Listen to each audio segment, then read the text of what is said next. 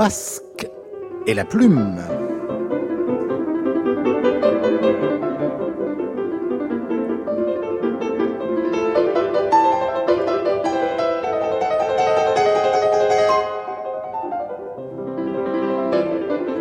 Bonsoir à toutes et à tous, bienvenue en public au studio Charles Trenet de la Maison de Radio France pour un masque et la plume consacré ce soir à l'actualité du cinéma avec les nageurs synchronisés de la critique. J'ai nommé notre Esther Williams du Masque et la Plume, euh, Daniel Eman de Bande à Nicolas Chalère de l'Obs, Michel Simon, qui est plutôt de nage papillon, hein, de Positif, et avec Eric Nehoff du Figaro. Eric qui publie Les Polaroïdes aux éditions du Rocher, qui est un recueil de nouvelles voyageuses. Ça va de Cadaquès à Lisbonne, de la Grèce à l'Irlande, où on croise notamment Gene Seberg, euh, Patrick Devers, Jackie Kennedy, Salinger, et où on retrouve surtout Nehoff beaucoup plus tendre et mélancolique qu'au masque et la plume. Dans le courrier de la semaine, eh bien, je pressentais, je l'avais dit d'ailleurs, que le traitement sévère infligé à Capharnaüm de Nadine Labaki provoquerait des colères d'auditeurs. Je ne pouvais pas imaginer ce flot ininterrompu depuis euh, la diffusion de l'émission et évidemment exclusivement courroucé par les critiques. Daniel Le de Lyon votre critique unanime de Capharnaüm m'a horrifié.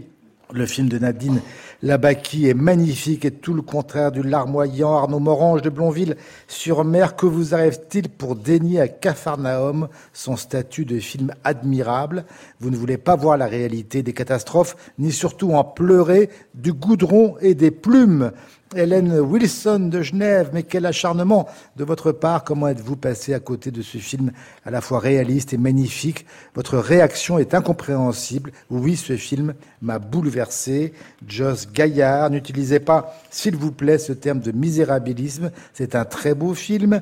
Alice, vous vous arrêtez à la forme et vous passez sous silence les sujets essentiels abordés dans ce film, les sans-papiers au Liban, la situation des migrantes éthiopiennes et des migrants syriens, ou encore Carole qui nous dit ce film évoque la place de la femme et son combat quotidien dans un monde dirigé par des hommes. Je ne suis pas sûr que vos critiques du masque, sûrement élèves dans un petit monde confortable, soient à la hauteur de ce type de prise de position. Pourquoi tu opines du bonnet Parce que je suis profondément d'accord avec les auditeurs, parce que je trouve que euh, mes copains du masque ont été d'une férocité très étrange.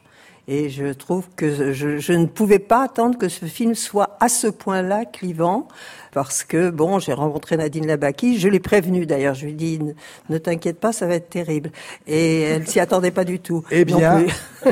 Je continue un peu, il y a trop de lettres pour que je lise tout, bien sûr. Agnès de Lyon, Capharnaüm est un récit initiatique dans la veine de Pinocchio et au cinéma de Billy Elliot, de Va, vie et devient un film qui touche à l'âme ou encore Rita, la faille est grande entre les critiques et la réalité racontée par le film. Il suffit de se rendre dans les pays pauvres pour voir les enfants dans la rue qui font la manche, ou Flora, qui nous dit que Capharnaüm ne dit pas que quand on est pauvre, on ne devrait pas faire d'enfants, qui était un des débats mm. du masque et la plume. Capharnaüm est un film qui dit qu'aucun être humain, enfant ou adulte, ne devrait connaître une telle misère, ou encore Mireille Fab, pour qui le film montre le drame de tous ces enfants qui subissent le déchirement et les mauvaises conditions de vie de la migration de la guerre et de la violence. Mais il faut dire que ce film très moyen a failli avoir la Palme d'Or, donc le, jury était d'accord avec les auditeurs. Bon, ça ira comme ça. Sachez, ajoute Guylaine, que les enfants que nous recevons dans les centres d'accueil, donc ça c'est en France, nous disent parfois qu'ils auraient préféré ne pas naître. Enfin, Yael Bétac juge que faire de l'intellectualisme avec ce film, ce n'est pas adéquat. Il remplit la fonction que j'ai assignée au cinéma, vivre l'émotion, être bouleversé. Et elle cite, cette auditrice, une phrase du Talmud, celui qui sauve une vie sauve l'humanité entière. Courrier unanime, encore une fois, c'est c'est une petite partie de ce que je reçois depuis. Et, euh, j'ai d'excellentes nouvelles du petit garçon à vous donner. Il est en Norvège. Ça, ça, on l'avait dit d'ailleurs. Ah, ça, on l'a dit pendant l'émission d'ailleurs. Enfin, j'essaye de euh, faire quelque chose. Euh, enfin, beaucoup de messages mais je pense que ça, on avait tout dit à l'époque. Beaucoup, beaucoup de messages aussi pour te reprocher, Michel, d'avoir parlé d'autisme à propos de Gaspard Noé. C'est vrai que je t'avais relevé parce que je, à ce moment-là, et voilà, ben, Rémi Sabot d'Orléans, l'autisme regroupe des troubles bien trop importants et graves pour que l'on use de ce mot comme un adjectif inconséquent. Ce que m'écrivent aussi Odile Roire Perlou, Suzanne Canessa et beaucoup d'autres, et même d'Écosse, comme Emery, qui nous dit Mon fils de 4 ans est autiste, et je vous assure qu'il n'y a vraiment pas de rapport entre ce qu'il vit et la façon dont Gaspard Noé traite son film. Voilà. Je regrette d'avoir repris ce mot. Je pense qu'il y a tout de même un danger qui pointe, c'est que pratiquement on ne pourra plus euh, du tout employer les mots, même au sens figuré. J'ai jamais dit que Akasmori était un autiste au sens médical. C'est comme on parle de masochisme, on parle de paranoïa. À chaque fois, il faut plus utiliser ces termes. Il, faut, faut plus utiliser ces termes, même si c'est une image. On va, on, va, arrêter là parce que mais non, mais dans la mesure au masochisme, ça m'embête un peu. Dans la mesure où les gens, les gens protestent, je, je regrette de l'avoir employé, mais on va vers un, un moralement correct qui fait qu'on ne pourra plus employer pratiquement aucun mot parce que ça deviendra insultant. Eh bien, moi, je continuerai à veiller à ce qu'on n'emploie pas certains mots, surtout pour les appliquer à des cinéastes comme Gaspard Noé. Allez, on plonge dans le grand bain. Le premier film en solo qui a fait un démarrage foudroyant de l'acteur Gilles Lelouch, avec entre autres Virginie Efira, Leila Bekti, Mathieu Amalric, Benoît Poulverde, Guillaume Canet, Philippe Catherine, formidable Catherine, ah Jean-Hugues Anglade, un film qui est arrivé en sélection officielle à Cannes, il faut le dire, sous les risées. On se demandait pourquoi pas dans ce cas-là M. Pokora à l'Opéra Garnier et qui est reparti sous les applaudissements. Dans ce full monty à la française, cette éclopée de la vie, peu donnant et velu, euh, un peu comme euh, Eric Nohoff, forme une équipe de natation synchronisée et prétendent, et prétendent concourir à des championnats mondiaux en Norvège. Ça, c'est la fin du film. Delphine, c'est Virginie Efira, qui est une ancienne gloire des bassins qui se noie dans l'alcool. Euh, Amanda, c'est la Becti, donne ses ordres depuis son fauteuil roulant, et ça va à la schlag. Hein. Elles sont chargées de transformer nos pieds nickelés, justement, Daniel, en Esther Williams pour Bal des Sirènes, notamment Mathieu Amalric, qui lui est shooté au Xanax, Poulvord, qui est vendeur de piscine en faillite, Canet, totalement explosif, on a peur, Jean-Luc Anglade, rocker raté, employé dans une cantine scolaire, ou encore, je le disais, l'hallucinant Philippe Catherine, qui est affecté au rangement des, des bouées, avec cette phrase de Virginie Efira que j'aime beaucoup, qui lit beaucoup Rilke. Et qui dit euh, à, ses, à, pieds nickelés, accepte la femme qui est en toi. Euh, Eric.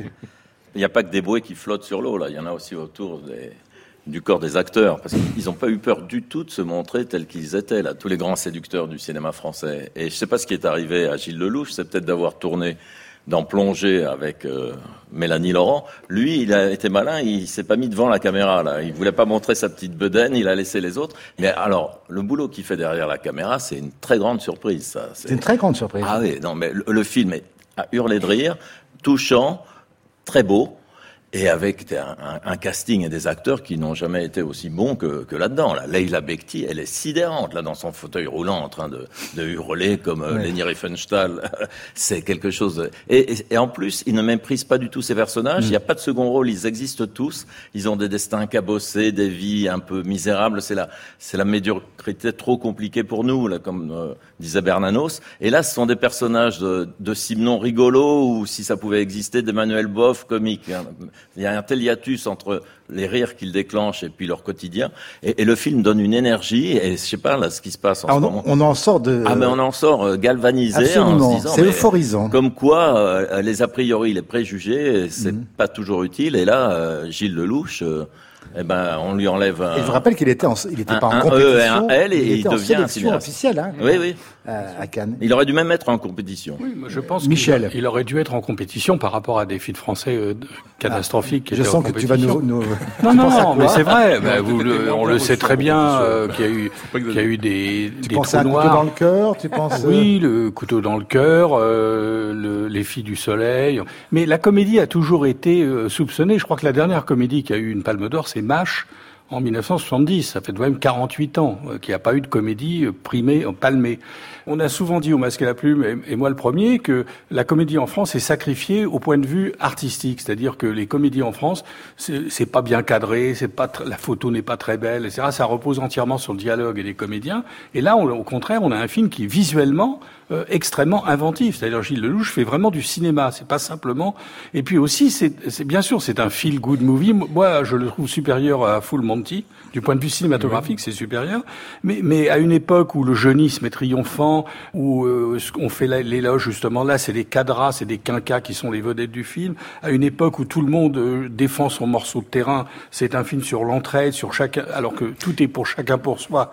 Ici, au contraire, on aide chacun à remonter à la surface, si on peut reprendre la, la métaphore du film. Donc c'est un film qui m'a qui m'a énormément plu et, et, très on peut réussi. Pas raconter la fin, mais on peut dire que c'est assez osé de vraiment de plonger dans une fin qu'on n'osait pas aussi belle, quoi. euh, Daniel. Oui, on l'attend cette fin, on l'attend. Non, mais ce qui, c'est profondément sympathique, profondément empathique, parce que c'est vrai qu'ils se mettent à poil et que, euh, franchement, c'est déjà courageux. Hein Je veux dire, euh, c'est pas. C'est pas. Hein en même temps, c'est pas non plus. Vous, non, vous avez l'air de non, dire que. Non, mais euh, non, mais, pas, mais pas exagérer. Le louche, le louche les, les, les, immerge pour les faire émerger. C'est quand même une bande oui. de, de losers absolus et arriver à rendre intéressant oui. des gens qui n'ont aucun intérêt parce qu'ils ont totalement loupé leur vie et qui sont plus rien et on s'y intéresse parce que ils sont tous formidables avec effectivement une petite médaille pour Philippe Catherine qui est dément qui est absolument formidable il est hors norme hors norme voilà les femmes ne sont pas sacrifiées ce qui pourrait être le cas parce que que ce soit les épouses ou effectivement les Betty non. En, en, en, enfin il y a, y, a, y a des non, Marina il y a des fauteuils roulants qui roulent vers la dans, la, dans la piscine. Ah bah aussi, dis hein. donc, oui, euh, oui, oui vaut, mieux lui obéir. Et, et Marina Foïs et Virginia Efira ne sont pas sacrifiées.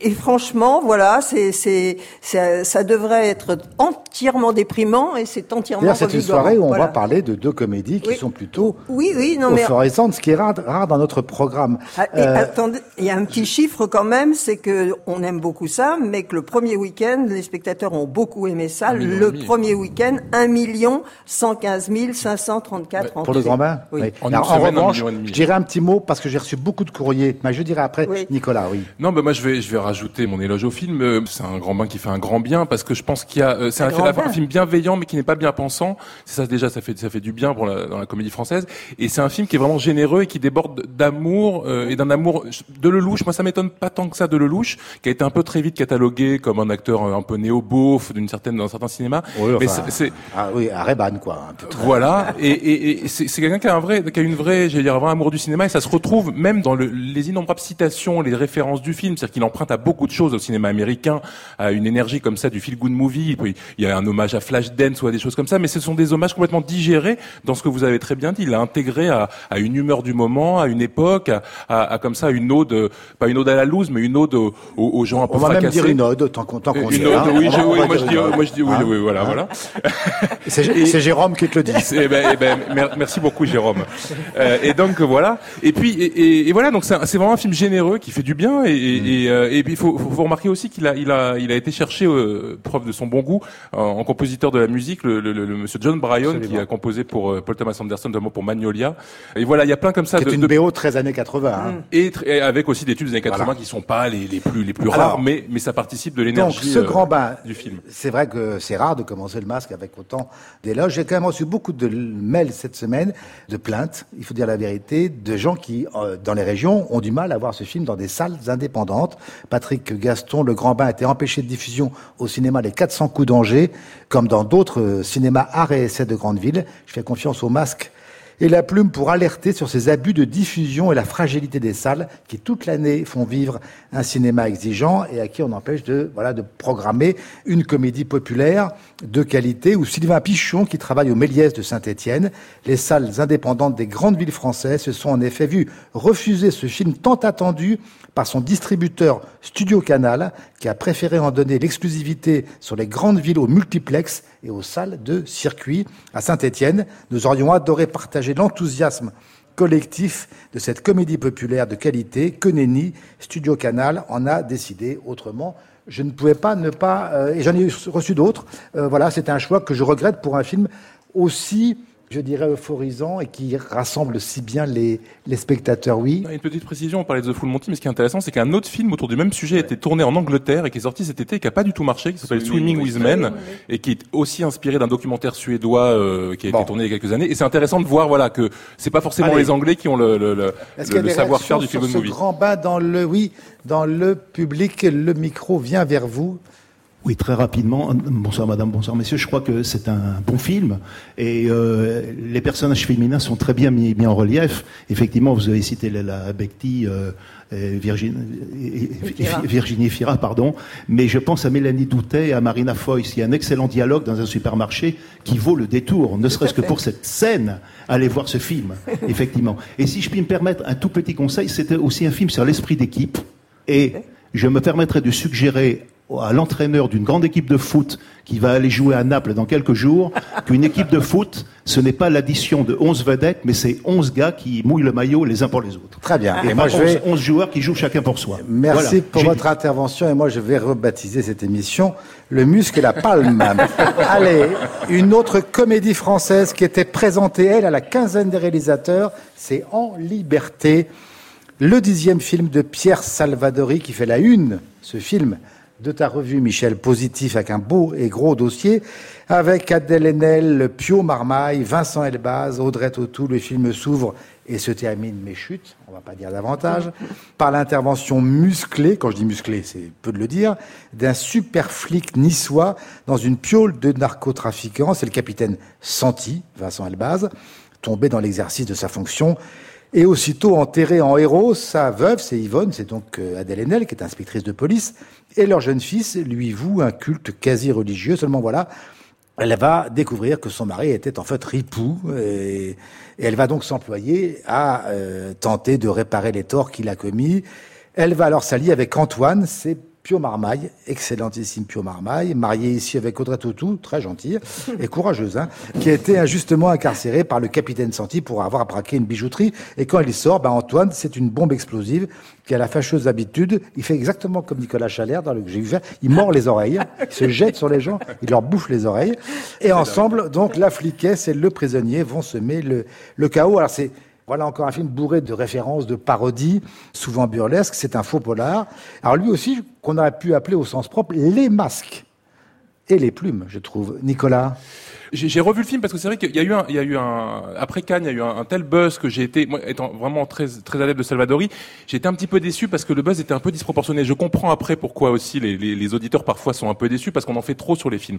Mais en le revoyant, effectivement, c'est un film qui est, c'est du très bon Salvadori. C'est, Salvadori, il aime beaucoup filmer euh, les gens qui se font du mal en voulant, en voulant faire le bien et qui font du bien en, en, en faisant mal. Et c'est, assez marrant parce que il y a un, beaucoup de gags dans le film qui tournent autour de, de, la du sadomasochisme. Il y a du sadomasochisme. Voilà. Euh, et c'est ce qui, c'est ce qui, moi, ce qui dans des situations. C'est moi ce qui me fait le plus rire dans le film. Singulière. Et, voilà. et là, on, on sent qu'il cherche à avancer dans son cinéma. Il, a, il est dans un humour, j'allais dire plus. Euh, il y a le côté thriller du film. Moi, c'est pas ce que je préfère. Je trouve que le, le running gag de Vincent Elbaz, de ce personnage, euh, de euh, ce, le côté le magnifique où on, ré, où on réinvente sans cesse la fiction. Pour l'enfant. Euh, voilà, pour l'enfant, pour raconter à son enfant euh, ce qu'en fait était réalité son père, c'est-à-dire un pourri et pas non plus et pas du tout le flic héroïque comme il croyait qu'il était. je trouve pas que ce soit le plus réussi de toute la dimension film d'action. Mais il y a toujours chez, chez Salvadori cette inventivité, l'idée de que tout tourne autour du mensonge. J'avais une très belle phrase dans ce film précédent qui, précédent qui disait les mensonges des gens qui nous aiment sont les plus belles déclarations d'amour, et on pourrait l'appliquer presque à tous ces films. Et là, il y a, un, il y a je trouve que Adèle Haenel a, rarement été aussi charmante et, et, désirable que Bio est formidable. Juste un petit défaut, parfois on comprend pas toujours très bien ce qu'il dit, et ça, je pense, c'est un vrai problème de, de, de, prise de son. Euh, et il y a voilà, il y a, il y a, il y a une, inventivité pourtant, constante. Pourtant, il parle moins vite que toi. Hein. Et pourtant, il parle moins vite que moi. Daniel. Donc voilà, c'est une très belle, c'est une très belle surprise. Ah oui, moi, j'ai effectivement un grand, grand faible pour Salvadori, qui fait des comédies, mais qui ont toujours un fond de mélancolie extraordinaire, par exemple. Le plus mélancolique, c'était dans la cour, je trouve. Ah, dans la cour, avec une, avec hein. une Catherine Deneuve oui. inouïe, inouïe, mais inouïe euh, en dame qui très à la table. Voilà. Et il y avait déjà Pio Marmaille d'ailleurs dans la cour qui collectionnait les bicyclettes, ne me demandez pas pourquoi. Mais bon, et donc effectivement en liberté, où la presse est, est, unanime, comme on dit, et dit des rires en cascade, mon Dieu que c'est drôle. Moi, je, je, trouve que oui, il y a des choses drôles, mais que c'est la profondeur du film, moi, qui m'a touché, parce que ce film, c'est retrouver sa vie quand on vous l'a piqué, c'est savoir qui on aime, c'est savoir qui on est, et je veux dire, ça pose des questions mmh. extraordinairement touchantes et profondes, avec effectivement que Marmaille joue très très, bien. Très très bien. Alors bon, c'est un néopolar en effet avec euh, euh, les, les, obligations du genre, mais un peu détourné. Et moi, j'aime beaucoup ces scènes de braquage à répétition pour endormir un petit garçon. Je trouve que effectivement le contraste. on ne conseille pas forcément. Euh. le contraste est formidable. Non, non. Et Adèle Haenel, dont je ne trouvais pas qu'elle était sublimement, euh, euh, disons, nuancée, et là, magnifique, magnifique. Eric. Oui, c'est bien, mais enfin, c'est pas le chef-d'œuvre dont on parle depuis Cannes. Euh, les gens vont être très déçus, hein, quand même. Non, pas du tout. Salvadori a fait des films mieux que celui-là, et, Le Grand Bain est beaucoup plus réussi, à mon avis. C'est bien, on rigole pas mal. C'est assez un peu trop filmé les doigts dans la prise, j'ai trouvé. C'est fatigant. en plus, le coup du running gag de l'histoire qu'on revoit cinq ou six fois tout au long du film, c'est fatigant. Ah, ça a presque un côté moquis par instant. Ça bascule un peu dans le chabrol. Et à un moment donné, c'est presque du Taxi 4, hein, l'inauguration de la statue c'est oh bah limite. Cool, hein. Il y a toujours une ingratitude dans la direction artistique chez, chez Salvadori. Et, l'image n'est pas très, très belle. C'est le problème, c'est l'éternel problème. Un peu sale, mais il y, a, il y, a, plein de trouvailles. Là, quand Pio Marmaille sort de prison et retourne chez lui, comme sa femme évidemment ne s'y attendait pas, elle trouve qu'ils ont raté la scène et, elle le fait revenir comme si c'était du cinéma pour que ce soit plus émouvant, plus beau. Ça, c'est assez intelligent. Moi, je n'ai pas du tout aimé tout ce qui est euh, dans l'espèce d'appartement SM. J'ai trouvé ça ridicule. Mais t'es pas très SM, toi. Euh, de moins en moins. il en est revenu. Non, Marmaille est très marrant. Adèle Haenel se révèle une actrice comique euh, presque à l'américaine, ce qu'on ne soupçonnait pas. Mais le film a une tendance un peu à, pédaler dans le vide comme un hamster dans sa roue. Euh, Michel. Oui, alors moi, je n'ai pas du tout l'avis d'Éric. Euh, je, je, pense que d'abord, Salvadori est le plus grand auteur aujourd'hui de comédie en France. Ça fait 25 ans, 10 films depuis Comme elle respire, euh, les apprentis, les apprentis, ses premiers films, depuis que Deville et, et enfin Rapneau continue, mais enfin c'est une autre génération. Depuis Deville et Rapneau, c'est vraiment un grand metteur en scène qui a une œuvre conséquente. Et je, je le place au-dessus de, même si j'aime beaucoup le, le film dont on vient de parler, euh, le grand bain, je le place au-dessus. Pourquoi? Parce que ce qu'il entreprend est, plus original et plus difficile encore à faire. C'est-à-dire la greffe d'un polar et d'un burlesque. C'est-à-dire qu'on est dans la grande tradition du burlesque américain, les Blake Edwards et autres, qu'il réussit. Vous savez que Billy Wilder disait toujours quand il commençait à tourner une scène, qu'est-ce qu'aurait fait Lubitsch? Et on a l'impression que Salvadori se dit qu'est-ce qu'aurait fait Wilder? C'est-à-dire qu'il se met très haut et il réussit parfaitement. C'est-à-dire ce film comme tous ces autres films, ce sont des gens qui sont empêchés, des gens qui sont un peu abîmés par la vie, avec un personnage qui essaye de d'aider, de soutenir l'autre. Donc il y a un fond très profond et en même temps il y a un jaillissement, un rythme absolument incroyable et qui fait d'ailleurs que le, titre En liberté, c'est exactement ce qu'est le film. En liberté, c'est un d'une liberté, euh, d'une liberté absolue, aussi bien du scénario et de la mise en scène. C'est les films de Pierre Salvadori. Je signale que pareil aux éditions Playlist Society, euh, Salvadori, le prix de la comédie, un essai et des entretiens avec le cinéaste par Nicolas Tellop, Quentin Mével et Dominique Toula. Des réactions sur ce film? Euh, Non. On passe dans ce cas-là à Silvio et les autres, le long portrait, 2h40. 2h38. Oui, c'est pareil, de Silvio Berlusconi par Paolo Sorrentino avec Tony Servillo dans le rôle titre. Servillo qui avait été il y a dix ans, un autre politique italien, Andreotti, dans un autre film de Sorrentino que j'avais, pour ma part, beaucoup aimé, qui s'appelait Il Divo, et dans un style très kitsch, très clinquant, qui ressemble évidemment au personnage, Sorrentino raconte donc la vie, les frasques du Cavaliere, dont l'ascension médiatique est rythmée par les jeux de télé débiles et par des fêtes, comme les fréquente souvent Eric pour vieux libidineux, avec euh, bimbo cocaïné en bikini. C'est le portrait d'un bouchon mégalo, mais aussi d'un populiste très populaire. Évidemment, ceux qui s'attendent à la charge politique, souvenez-vous du Caïman de Moretti, qui était un film assez exemplaire, bah, seront un peu déçus. Ceux qui veulent suivre le parcours grotesque de ce personnage, euh, eh bien, euh, iront voir ce film qui était d'abord, il faut le préciser, destiné à la télé. C'était un produit télé avant de devenir un film cinéma. Alors toi, Eric, t'as aimé ça? Oui, oui, moi j'aime beaucoup euh, Sorrentino de toute façon. Non, mais ça. Mais j'aimerais même voir la version de 5 heures en deux parties. Non. Euh, ah si. Mais non. Parce que là, il y a, y, a y a un petit problème d'équilibre. Euh, on, on, abandonne le héros de la première partie, mais sinon c'est un film très très beau et très beau. Beau. Ah, ah, c'est vachement beau. Je sais pas comment il fait. Il procède par tableau toujours, Sorrentino. Il arrive même à, à rendre fascinante la laideur et la vulgarité. Ah, parce oui. que ah, ce qu'on voit dans voilà ce film, c'est que ça y est, la laideur a gagné. La laideur, elle est à la télévision, elle est dans les rues, et puis elle est même dans, dans les âmes des gens maintenant. Et ça, il le montre très très bien. Et on voit tout un tas de bimbos, là, ce qui a beaucoup excité Jérôme. Du coup, il a attrapé la grippe. et il renifle tout le temps, comme le trafiquant de cocaïne. Non, mais le, le, film est à des moments, rien que la première séquence où on voit un mouton entrer dans la villa de Sardaigne il y a une émission complètement stupide, un quiz télévisé, et la, la climatisation devient folle, et le mouton meurt. Mais c'est une idée géniale. Quand il drague une gamine de 20 ans à une de ses soirées, il, est ridicule avec son sourire figé, son, visage complètement refait comme euh, Berlin-Est maintenant. Elle lui dit non, ne le prenez pas mal, mais vous avez la laine de mon grand-père. et il y a un tas de trucs comme ça. Il y a des, filles sublimes, il y a des scènes où on le voit un soir parce que ce qu'il a aimé le plus dans sa vie, sans doute, c'était de vendre des appartements d'être promoteur immobilier. Il cherche le nom hasard d'une dame, il l'appelle à 10 heures du soir, il réussit à lui vendre un appartement dont elle n'a pas besoin. Et on le voit content comme tout. Et il y a presque un côté, bon, j'exagère un peu, mais shakespearien, euh, ce, roi lire un peu abandonné de tous, ridicule, que sa femme va euh, plaquer. Le personnage de la femme dépressive est magnifique. Non, c'est un, un très très beau film et un petit peu bancal, mais qui est tellement convaincant que on attend euh, le même film sur Hollande en France. Michel te regarde comme si tu étais un, il n'y a vraiment aucun rapport avec Hollande. C'est un, un film euh, important parce qu'il parle de ce qui menace l'humanité aujourd'hui, c'est-à-dire les battleurs devant lesquels les foules sont en extase.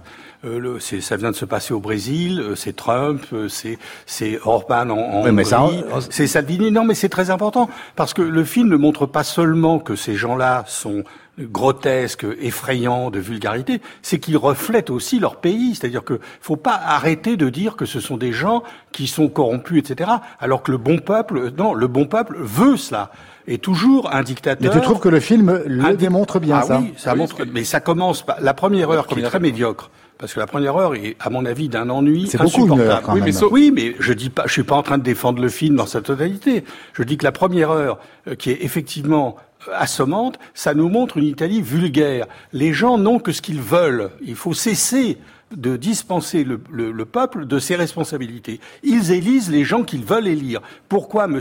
Berlusconi a eu un tel succès? C'est parce qu'il a été soutenu par des programmes idiots de télé devant lesquels les gens se vautraient. Pourquoi les Brésiliens euh, élisent un type qui dit je préfère un fils mort qu'un fils gay c'est tout de même effrayant. Ils ont tous entendu cette phrase. Ils préfèrent un fils mort à un fils gay.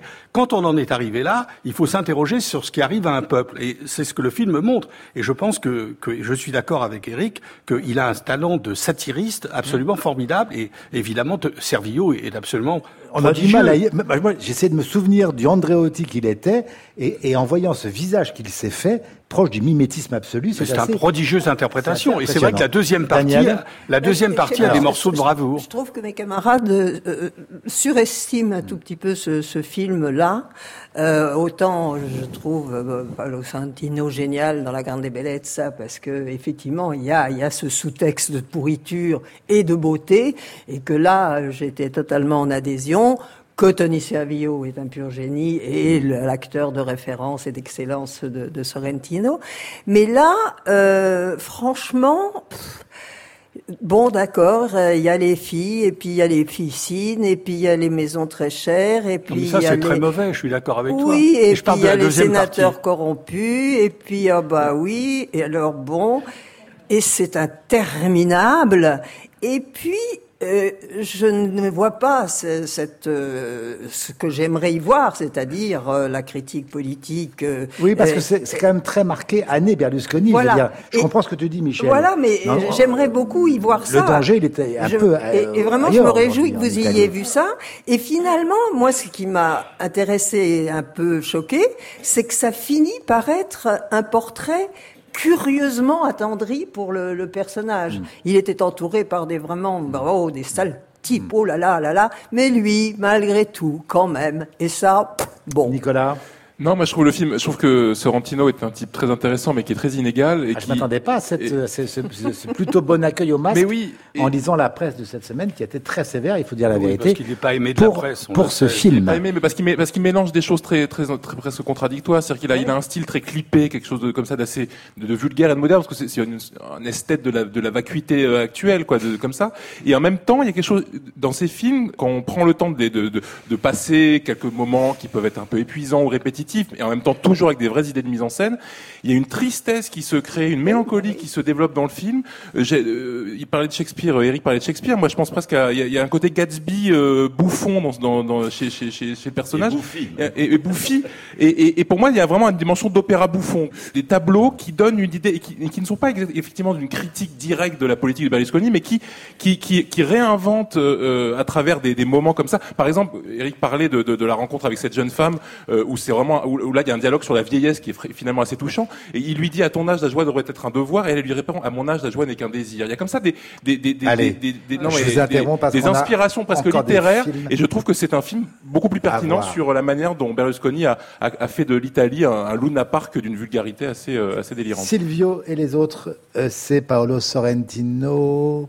Autre biopic, celui de Freddie Mercury, l'extravagant chanteur de Queen, mort à, à Londres. Je le rappelle, en 91, à 45 ans du sida, c'est Bohemian Rhapsody de Brian Singer, le réalisateur de X-Men, avec Rami Malek, à qui on a offert, comme à Eric, un nouveau dentier dans le, dans le rôle titre. euh, objet bizarre, pour ne pas dire bizarroïde, si on sait que au début Mercury devait être interprété par Sacha Baron Cohen et que entre temps Brian Singer a été renvoyé après avoir tourné l'équivalent de 80-85% du film pour être remplacé par Dexter Fletcher qui lui n'est même pas crédité au générique. Euh, vous me suivez pas, mais c'est pas grave. C'est quand même bizarre. Quant au film, eh ben, il suit l'histoire du groupe jusqu'au fameux et, et phénoménal concert de euh, Wembley en 85, alors que Mercury se savait malade du sida. C'est quasiment un court métrage puisqu'il fait 2h15. Nicolas Alors moi je m'attendais à une catastrophe vu toute la, la genèse très chaotique du film et j'avoue que je trouve que c'est plutôt du travail bien fait. Alors dans un alors si on veut aller voir une, une- un, un film sur la tragédie de la vie de Mercury, sur ces grandes fêtes orgiaques, donc il était euh, le spécialiste avec des, des vases pleins de coke et des, et des nains euh, qui traînent partout. Enfin, il y a un moment, il, il, est, il est dit dans le film, euh, c'est assez drôle, c'est résumé en une phrase. Il dit euh, trouve-moi tous les mauvais fruits qui sont tombés de l'arbre et tu les invites à la fête. Il avait Mercury, ce voilà, ce- ce- cet amour des, des, des fêtes un peu orgiaques. Voilà, si on veut voir ça, c'est sûr, faut pas aller voir ce film. C'est un biopic à la manière d'un feel good movie. Encore, on y revient, mais qui, qui met en avant vraiment le à la fois la création des chansons euh, du groupe, la, on la apprend- puissance on scénique. n'apprend pas grand-chose. On- euh. On n'apprend pas grand-chose, mais c'est assez bien fait parce que c'est écrit par un, un scénariste qui est Peter Morgan, qui est le scénariste de The Queen, et c'est plutôt bien, c'est plutôt bien amené. Et surtout, ça ne fait pas le- du tout l'impasse comme comme il a été reproché avant que le film sorte. On, a, on disait que ça allait faire l'impasse sur le SIDA, sur le sur les sur l'homosexualité de, de Mercury. Pas du tout. Ça l'approche avec une certaine une forme de pudeur, et je trouve parfois une pudeur assez bienvenue, notamment euh, parler du SIDA à travers les paroles des chansons qu'on découvre être euh, à propos, en tout cas euh, des, et, et- et et- et on découvre ces chansons parlées en fait de, de la maladie. Euh, voilà, je trouve que c'est un, un biopic plutôt bien écrit. C'est pas un grand film, bien sûr, mais c'est un biopic plutôt bien Bon. écrit euh, et qui vraiment et, la- et le dernier quart d'heure totalement consacré au concert, euh, qui est une recréation, de- reconstitution de concert de de, Wembley, Wembley, ouais. est, est vraiment très réussi. Ah mais non, voilà, Eric. c'est non, c'est pas L'idée de Eric. reproduire en moins bien un concert qui a existé, dont il y a Bien des sûr. traces Il y a partout. des archives partout. Ah mais ça n'en finit pas. On a droit à- à- aux 20 minutes euh, de, de les, enfin qu'ils ont Un chanté. d'heure. Oui, mais c'est long, hein, surtout que c'est, il y a plus de jukebox dans les cafés. Maintenant, on les retrouve dans des films comme ça, tous les vieux tubes. Moi, je n'ai jamais eu un disque de, de Queen et j'ai découvert qu'il avait beaucoup trop de dents dans la bouche. Euh, on, on nous apprend ça au début. Il a quatre incisives en trop. Alors du coup, on passe son temps à regarder sa, sa mâchoire et on regarde pas du tout la façon dont il danse. Mais le film est quand même d'une banalité, d'une Ben oui. platitude. euh, c'est pas drôle du tout, c'est pas intéressant, c'est. Oh, Et puis il y a des des À choses. part les costumes. Oui, bon, c'est la moindre des choses. non, mais il y a- y, y des trucs qu'on n'aurait plus le droit de faire. Là, il y a une conférence de presse où visiblement il est défoncé. Alors il voit tous les visages déformés. Ça, ça, ça, c'est- ça devrait être interdit. À un moment donné, il s'engueule sous la pluie avec son manager. Ça n'en finit pas non plus. Mais c'est un roman photo Non, à l'eau de avec, rose. sa, avec sa, son- sa femme. Ah Non, non, c'est le manager sous la pluie. Mais ça, il est intéressant le, le rapport avec le manager. Oui, la culpabilité. euh, Daniel. We are the champions, Ah, my merde. Bah, voilà, je pense qu'il faut avoir été fan de besoin- Queen pour aimer ce film. Et moi, j'étais fan de Queen et je trouve bon, bien sûr, Ah il est bien, le, le film est bien rangé, bien bon. Mais euh, quand même, ce, ce garçon qui a une prothèse dentaire en- vraiment encombrante, euh, Monsieur Rami Malik, très encombrante. Il avait ce que ma grand-mère appelait de l'avance au gâteau. Ah oui, oui, carrément. Une grande avance au gâteau. Bon, mais euh, je, je trouve que... Quel que- gâteau? Non, je, je trouve qu'en effet, le portrait est, est- est fidèle, que on n'élude rien, que le- les, relations avec ses, amoureux sont, tendres, sont humaines, qu'on évite les scènes euh, dé- dérangeantes, et que on voit ce qu'a été ce, ce groupe. Bon, euh, voilà, c'est un biopic très classique avec un acteur remarquable et voilà mais simplement il faut aimer Queen comme monsieur Qui s'ajoute à tous les, Voilà, mais tous comme- les biopics musicaux. qui Voilà, mais comme Monsieur Neuf n'aimait pas Queen, il aime pas le film, c'est normal. Ça met en avant la musique, Ah oui. vraiment. Ah oui. Oui, bah, c'est Ah bien oui. moi, attends. Oui, non mais, non, mais la création des morceaux, comme en studio, comme comment Bohemian Rhapsody a été créé en studio, comme non non mais il y a des vrais, il y a des vraies infos. Ah Bah, il y a des choses tellement plus intéressantes dont on peut parler que je dirais simplement très brièvement, c'est que le contrat est rempli pour les amateurs de ce genre de biopic voilà. Euh, et je suis pas d'accord, le, concert final est tout de même très bien mis en scène, mais c'est simplement le sens des Américains pour le spectacle, c'est-à-dire qu'ils ont un sens formidable, même des metteurs en scène secondaires comme Brian Singer. Euh, à part Usual Suspects, il a rien laissé d'important. Euh, néanmoins, ils savent faire du spectacle aussi bien sur scène qu'il suffit de voir la, la soirée des Oscars. Ils ont un sens du spectacle et ce film restitue bien ça. Mais c'est tout. C'est vrai que c'est des clichés, c'est des choses qu'on a déjà vues. Moi, j'aime bien l'interprétation de Romy Malek, qui est un Égyptien qui joue un Pakistanais, mais il le fait avec beaucoup de, de conviction. Mais voilà, il n'y a pas, pas grand-chose à en dire. Il n'y a pas grand-chose à en dire. à tout sauf à ça. Je sens plus Mick Jagger qui a fait des Mercury dans les premières années. Bon, c'est Bohemian Rhapsody de Brian Singer, puisque Plus ou moins. il signe. hein. Parce qu'il Je a n'ai rien compris. Ça, hein. c'est le règlement de la guilde. Quand on a fait plus de 50% d'un film, on est le seul crédité. Ah bon? Oui, c'est le règlement.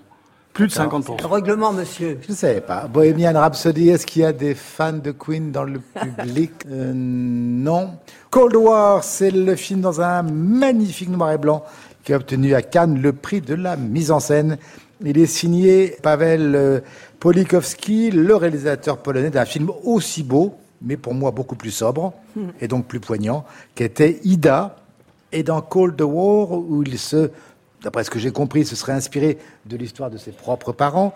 Polikowski donc raconte euh, l'impossible amour entre une chanteuse et un pianiste polonais, euh, Zula, qui est joué par Johanna Kulig, qui est une vraie révélation. Victor, c'est Thomas euh, Cott, et ça se passe dans les années 50-60, évidemment en pleine guerre froide. Et je raconte le début juste, mais Victor profite d'un déplacement du groupe folklorique à Berlin-Est, on y revient, pour passer à l'ouest et rejoindre Paris. Mais Zula a refusé de le suivre. Elle épousera plus tard un Italien afin de quitter la Pologne et de rejoindre Victor à Paris, où elle aura du mal à se faire à la, à la bohème jazz, où on croise d'ailleurs euh, Jeanne Balibar, Cédric Kahn, euh, en pleine forme. Et Ils elle, déjà là. et elle repartira pour, pour, la, pour la Pologne. Du point de vue esthétique, c'est incontestablement une pure œuvre d'art. Est-ce pour autant un grand film? Je dois avouer que je me pose quand même la question, Michel. Moi, je trouve que c'est un très beau film et surtout, j'étais, j'ai vu deux fois. Je l'avais vu avant Cannes et je l'ai vu euh, la semaine dernière. Et j'ai encore préféré la deuxième fois, d'abord parce que j'étais sidéré par le fait que ce film est tellement visuel. C'est-à-dire que c'est un film où pratiquement tout Mais est je suis d'accord. Mais oui, mais tellement exprimé par les images qui est de plus en plus rare au cinéma. Mais je suis d'accord. Et ça, c'est vraiment l'école de l'Est, c'est le grand cinéma hongrois, le grand cinéma polonais, où il y a une confiance dans l'image qui est totale. Et ce film est plein de, de richesses visuelles. Chaque plan est travaillé comme de façon comme un orfèvre. D'autre part, c'est une histoire très belle puisque effectivement là aussi il y a le, le rôle de l'histoire avec un grand H, c'est-à-dire euh, l'attitude de cette fille qui est très tolérante finalement à l'égard du régime soviétique. Lui, il s'adapte assez bien au- au- à la vie en France alors que il n'est pas très bien traité. Donc ce sont des gens qui essayent de surnager. C'est paraît-il l'histoire de ses propres parents euh, qu'il a raconté, c'est-à-dire des gens qui peuvent pas vivre euh, ensemble et qui ne peuvent pas vivre sans l'un l'autre en même temps. Et j'ai trouvé le film vraiment. Mais je suis d'accord avec toi. Encore une fois, je, je, je, je- Ida, je trouvais que l'esthétique était, était une pureté absolue et était parfaitement conforme au contenu du film.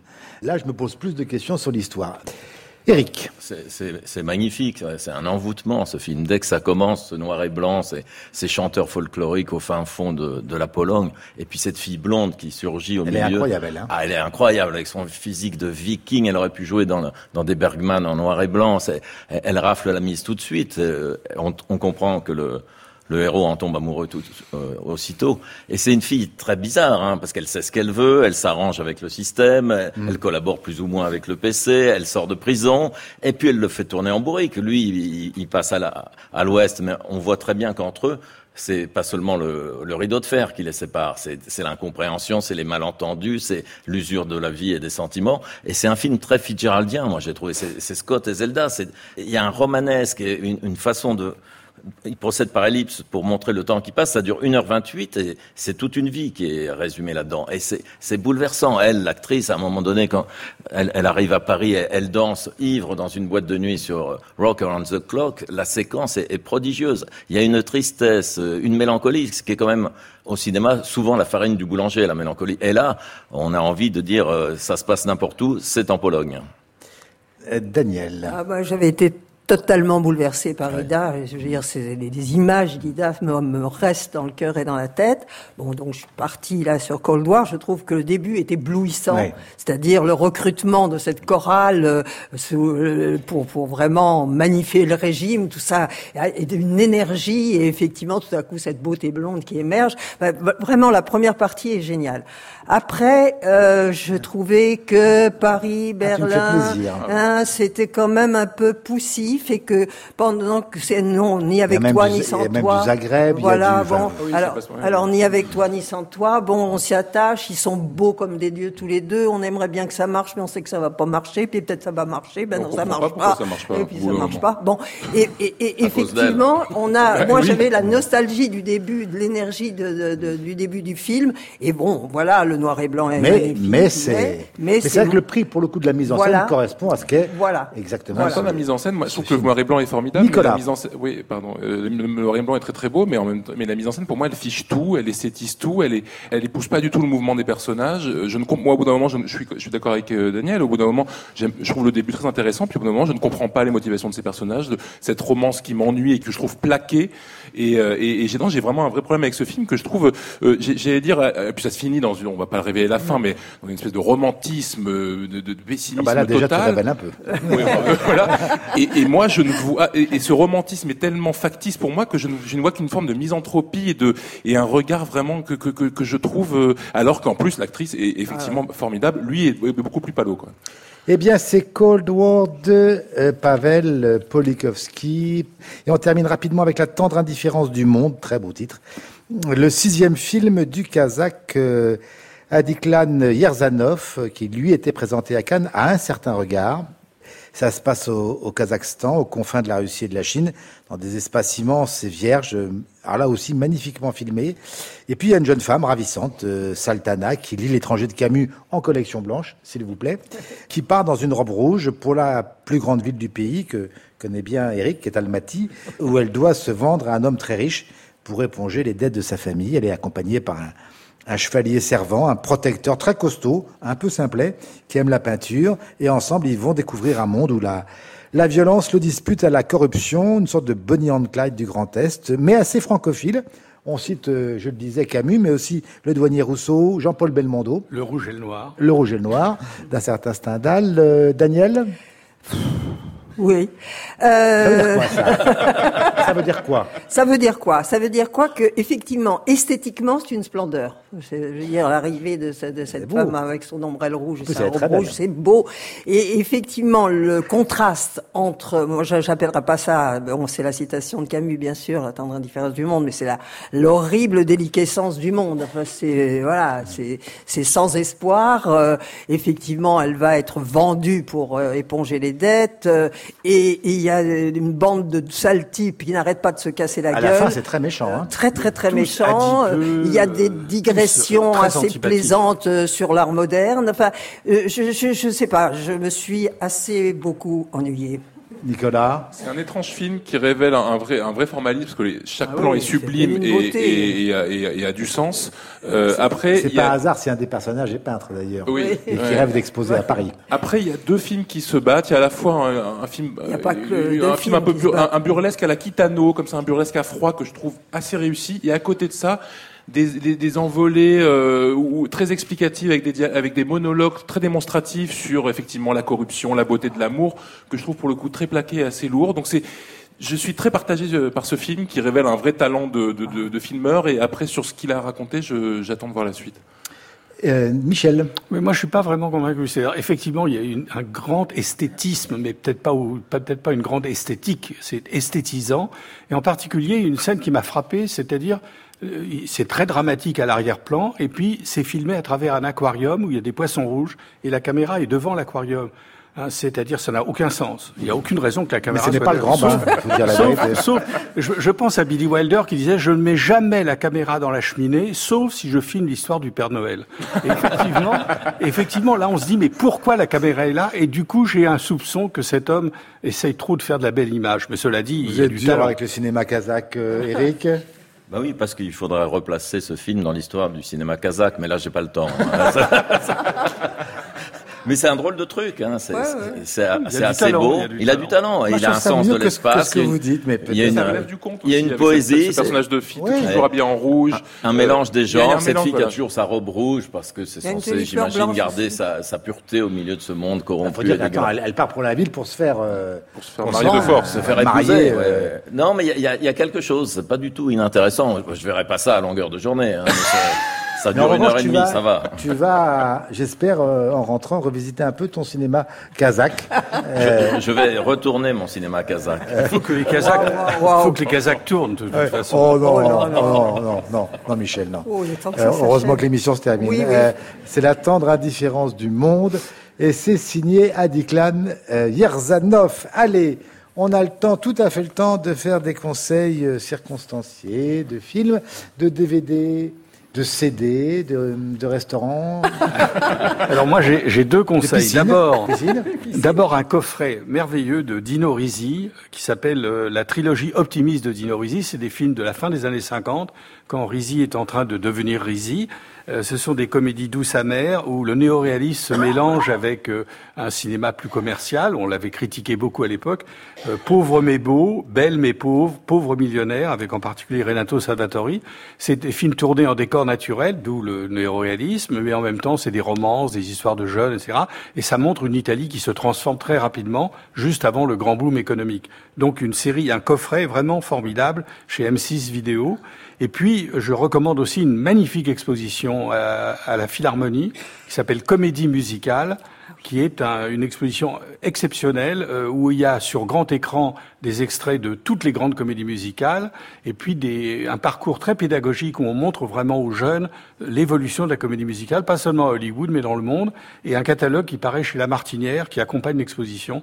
Voilà, donc ça est c'est vraiment notre un rendez-vous euh, formidable. Michel, tu de- sais jusqu'à quand dure Oh, ça cette commence, c'est pour Ah bon, jusqu'au mois de euh, janvier, au moins Et donc, fin ta janvier. revue positif, Michel, euh, est consacrée notamment à Salvadori, mais aussi à Polikovski, je le disais, et aussi un compte-rendu intégral de la 75e Mostra de Venise.